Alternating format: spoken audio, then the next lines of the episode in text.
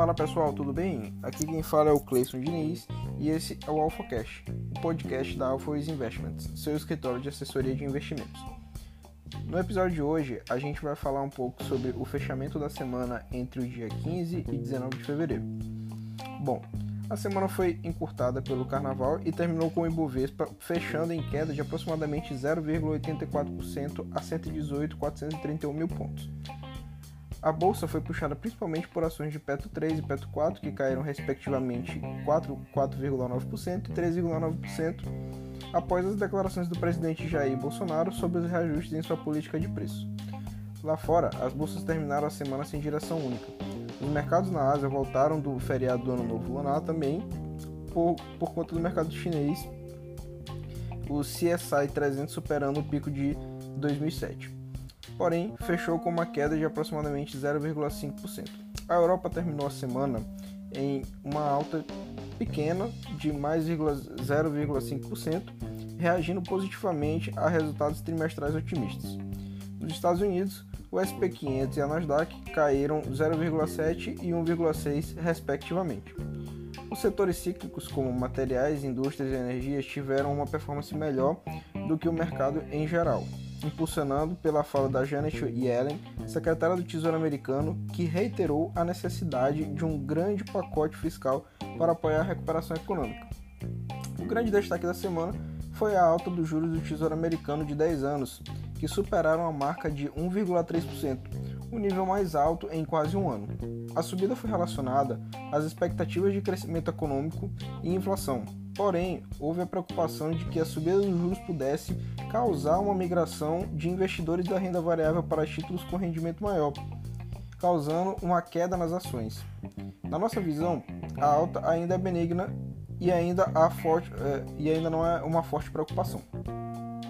Outra notícia que entrou no radar foi a alta nas commodities, apoiada pelas apostas de uma recuperação na demanda. Além desse fator, o preço do petróleo foi impactado por uma onda de frio histórica nos Estados Unidos que interrompeu as operações nas refinarias no, no Texas, maior estado produtor de petróleo no país. O Brent chegou a bater 64 dólares por barril, a máxima desde janeiro do ano passado. Com expectativas de retomada na produção da região, os preços já recuaram com o Brent encerrando a semana em mais 0,58%, enquanto o WTI caiu aproximadamente 0,39%. A agenda econômica foi muito vazia, foi, foi mais vazia nessa semana por conta dos feriados na, em várias regiões do mundo.